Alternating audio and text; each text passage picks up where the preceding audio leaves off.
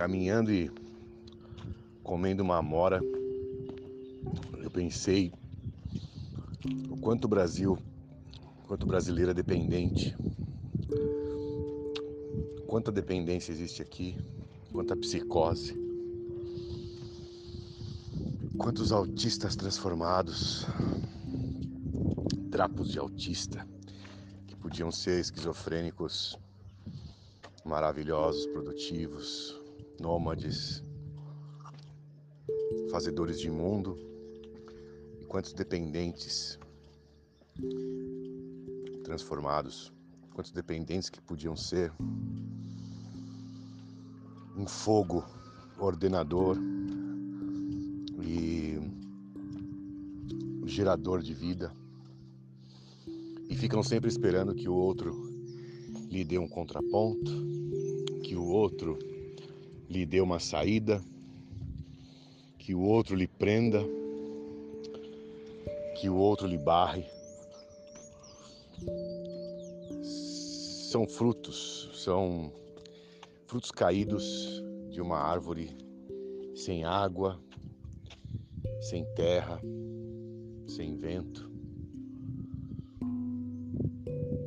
Isso xadrez pode tentar, de alguma certa forma, junto com pessoas que realmente gostam do ser humano, que gostam dessa arte, que gostam desse jogo, o xadrez pode devolver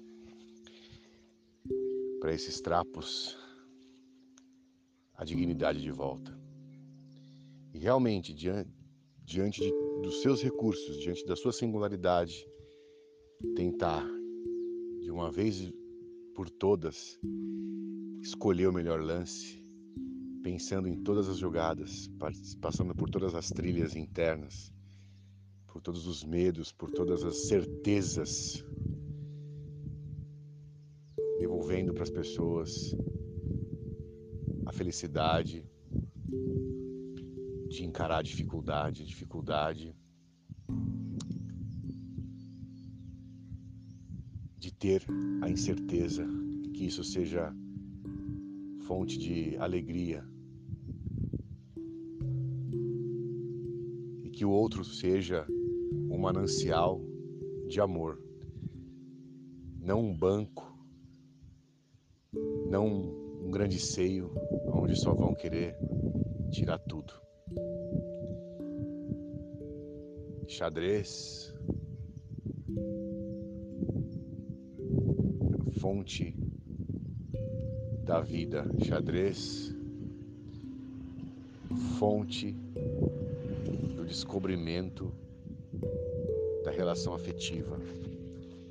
É isso que eu queria dizer hoje para vocês, senhores enxadristas. Boa tarde.